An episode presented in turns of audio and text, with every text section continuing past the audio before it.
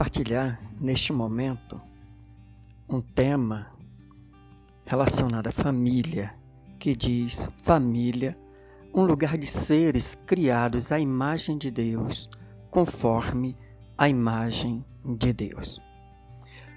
Paul David Tripp, na primeira devocional de seu livro de devocionais, As Misericórdias do Senhor se renovam a cada manhã, nos lembra que a Bíblia abre com a seguinte expressão: no princípio, Deus. Essa expressão, na análise de Paul Tripp, e que eu concordo plenamente, traz implicação para a nossa vida. A vida não gira em torno de nós mesmos. A vida não gira em torno de nossos pensamentos. A vida não gira em torno de nossos desejos. Gostaria de ler com você neste momento Gênesis capítulo 1, versos 26 a 27. Gênesis, capítulo 1, versos 26 a 27. Está escrito assim: Também disse Deus: Façamos o homem à nossa imagem, conforme a nossa semelhança. Tenha ele domínio sobre os peixes do mar, sobre as aves dos céus, sobre os animais domésticos, sobre toda a terra e sobre todos os répteis que rastejam sobre a terra. Criou Deus, pois, o homem, à sua imagem. A imagem de Deus o criou. Homem e mulher os criou. No versículo 27, temos um fato importante narrado pelo autor de Gênesis, que é Moisés. Ele diz: Deus criou. O 27 é um complemento daquilo que estava sendo dito no verso 1. O verso 1 diz que no princípio criou Deus. O verso 27 é um complemento do que Deus criou no princípio. Esse complemento que temos no verso 27 é que Deus criou o homem à sua imagem, conforme a sua semelhança. Note que não somente foi criado o homem, mas também a mulher. Ou seja, homem e mulher foram criados à imagem conforme a semelhança de Deus. O fato de que a expressão Deus criou no verso 1 tem impacto para as nossas vidas de um modo geral, então, a imagem de Deus o criou, homem e mulher os criou no verso 27. Considerando que homem e mulher são o início do núcleo familiar, podemos afirmar que Deus criou a família e se ele é o Criador, assim a família não vive para girar em torno de si mesma, mas em torno daquele que é o homem. A família tem uma resposta a dar àquele que a criou. Foi Deus quem projetou a família. Foi Deus quem instituiu esse núcleo social. A primeira célula social, que aqui denominamos família, foi criada por Deus.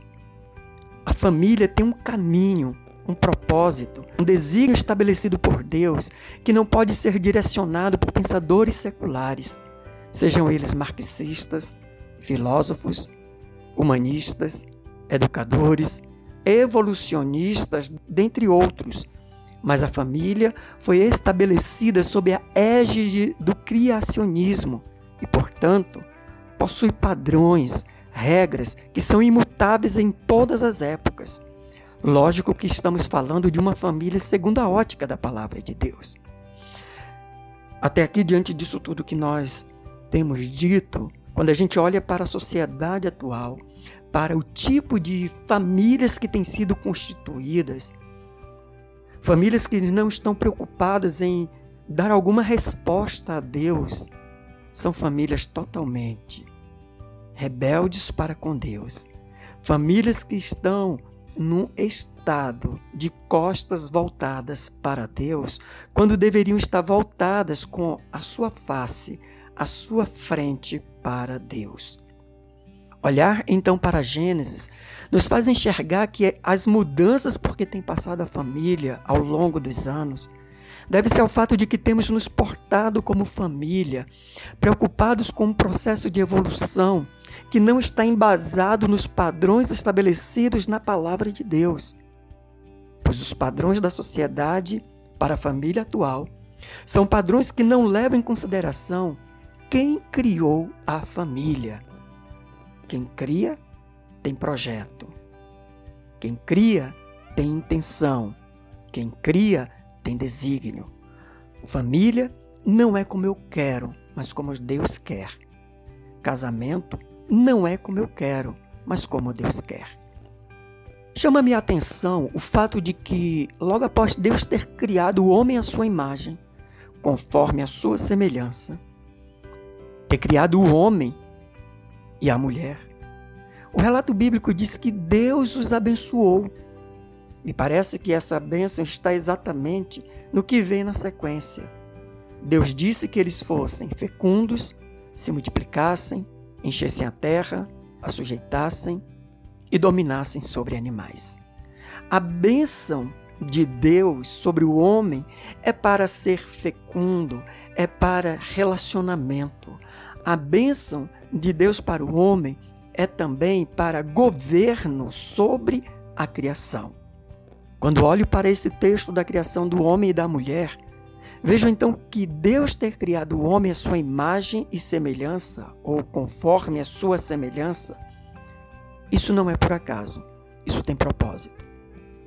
Quando penso em família, família que foi criada por Deus, família que teve sua origem em Deus, ela deveria se mover em Deus, tendo Deus como finalidade.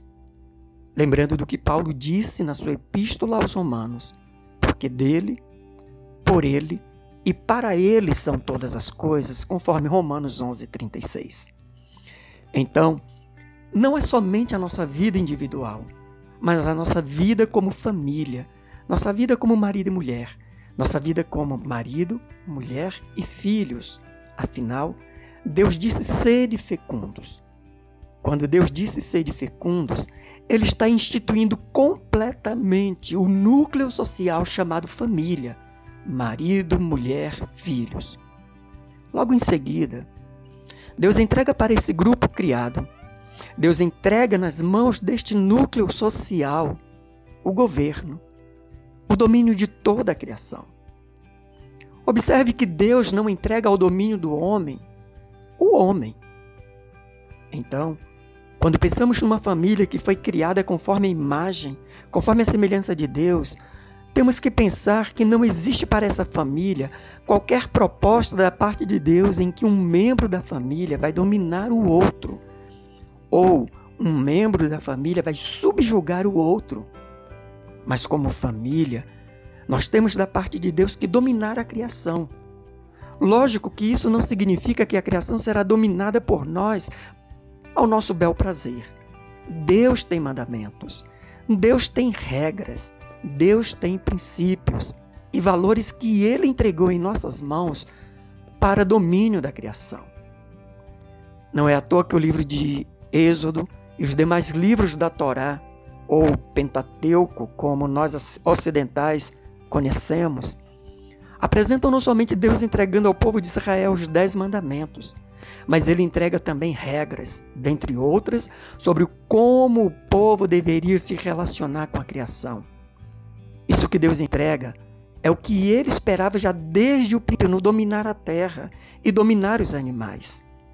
Agora, quero que você perceba uma coisa. A família só existe em função de refletir a glória da imagem, da semelhança de Deus. Há um entendimento equivocado de que Deus teria criado Adão, ou melhor, teria criado Eva, porque Adão não estivesse plenamente satisfeito. Isso, no meu entendimento, é um erro, porque toda a suficiência de qualquer ser humano, e não seria diferente com Adão, toda e qualquer suficiência de qualquer ser humano é Deus. Então, Adão não estava triste. Ele não estava olhando para os animais e vendo que cada animal tinha o seu parzinho. Adão não se sentia isolado, desolado, abandonado no meio do mato. Ele era plenamente satisfeito em Deus. Mas Deus olha e vê que não era bom que o homem estivesse só pois é exatamente no relacionamento com o seu igual. E entenda que a mulher não é um ser diferente do homem, não enquanto ser humano. Deus tinha exatamente que no relacionamento com seu igual, o homem poderia expressar o que é ser, a imagem de Deus. Ser conforme a semelhança de Deus no relacionamento com seu igual e nesse relacionamento governando, dominando a terra, toda a criação. Isso para nós é muito importante, porque precisamos entender que alguém que ficou viúvo, por exemplo, não tem que viver uma vida de insatisfação. A plenitude da vida desse viúvo é Deus. Alguém que nunca se casou não tem que viver a vida com insatisfação, porque a plenitude da vida do solteiro é Deus. Não estou dizendo que as pessoas não devem se casar, pelo contrário, no Gênesis temos uma ordem de Deus: sede fecundos, multiplicai e enchei a terra. E para que isso aconteça, no contexto das Escrituras, é preciso que haja casamento. Então, a constituição de família, sim, é um mandamento da parte de Deus. Contudo, a constituição de uma família, a constituição de um casamento, nunca pode estar firmada na busca de plenitude de vida. Mulheres estão buscando a maternidade como proposta de plenitude de vida. Os solteiros estão buscando o casamento como uma proposta de plenitude de vida. Biblicamente, isso não tem respaldo. Biblicamente, a constituição da família é para cumprir a expressão da imagem de Deus no governo, no domínio da terra, no domínio da criação e no relacionamento com o próximo, tendo como foco a glória de Deus. Quando vivemos o casamento na perspectiva de que o relacionamento conjugal traga plenitude de vida, na perspectiva de que o relacionamento com o cônjuge traga plenitude de vida, nos frustramos. Nenhum ser humano, nem mesmo entre Adão e Eva antes do pecado, nenhum ser humano pode suprir a vida de outro ser humano. Entendimento é fundamental, pois não podemos colocar sobre o nosso cônjuge uma expectativa de que ele seja como Deus em nós. Quando buscamos plenitude de vida no casamento, pelo casamento, transformamos o nosso cônjuge em Deus para a nossa vida. Isto é idolatria. Nós não fomos criados pelo nosso cônjuge, não fomos criados por nós mesmos, mas fomos criados por Deus, para Deus e somente Deus e mais ninguém poderá suprir o nosso ser. Assim, como nosso relacionamento no contexto familiar deve ser para cumprir os propósitos de Deus em nós, Deus então é o alvo. Afinal, porque Paulo teria dito nas cartas aos Efésios e aos Colossenses, e Pedro em sua primeira epístola, que no contexto familiar, nossos relacionamentos devem ser como quem faz para Deus, como quem está servindo a Deus. O referencial de Paulo e Pedro para o relacionamento familiar é Cristo. Isso revela que nos submetemos uns aos outros no contexto familiar, em que pese tenhamos papéis diferentes a serem cumpridos dentro do nosso lar. Mas esses papéis ainda que nos coloquem hierarquicamente em posições diferentes dentro do lar, não podem ser confundidos com poder dominador. Olhar para Cristo nos faz ver Deus, e se somos criados à imagem, conforme a semelhança de Deus, como família temos que nos relacionar a partir de quem Cristo é e como ele faria. Assim, conseguiremos ser família entendendo que nosso lar é composto de seres criados para serem a imagem de Deus, conforme a semelhança de Deus. Gostaria de fazer algumas perguntas. O que no nosso relacionamento familiar tem nos impedido de sermos restaurados à imagem de Deus, conforme a semelhança de Deus? Temos usado dos nossos papéis para dominarmos uns aos outros ou entendemos que o cumprimento dos nossos papéis deve ser para refletirmos Cristo em nossa vida. Que Deus nos abençoe e que possamos viver a plenitude de Deus no nosso lar, de maneira que cada dia cresçamos no entendimento de que Deus criou a família. O projeto é dele, a proposta é dele, as regras são deles e nós simplesmente estamos aqui para cumprir os desígnios de Deus. Amém? Esta é a reflexão que eu, pastor Josenaldo, gostaria de trazer para nós neste dia sobre o relacionamento em família, sobre família, um lugar de seres criados à imagem de Deus, conforme a semelhança de Deus.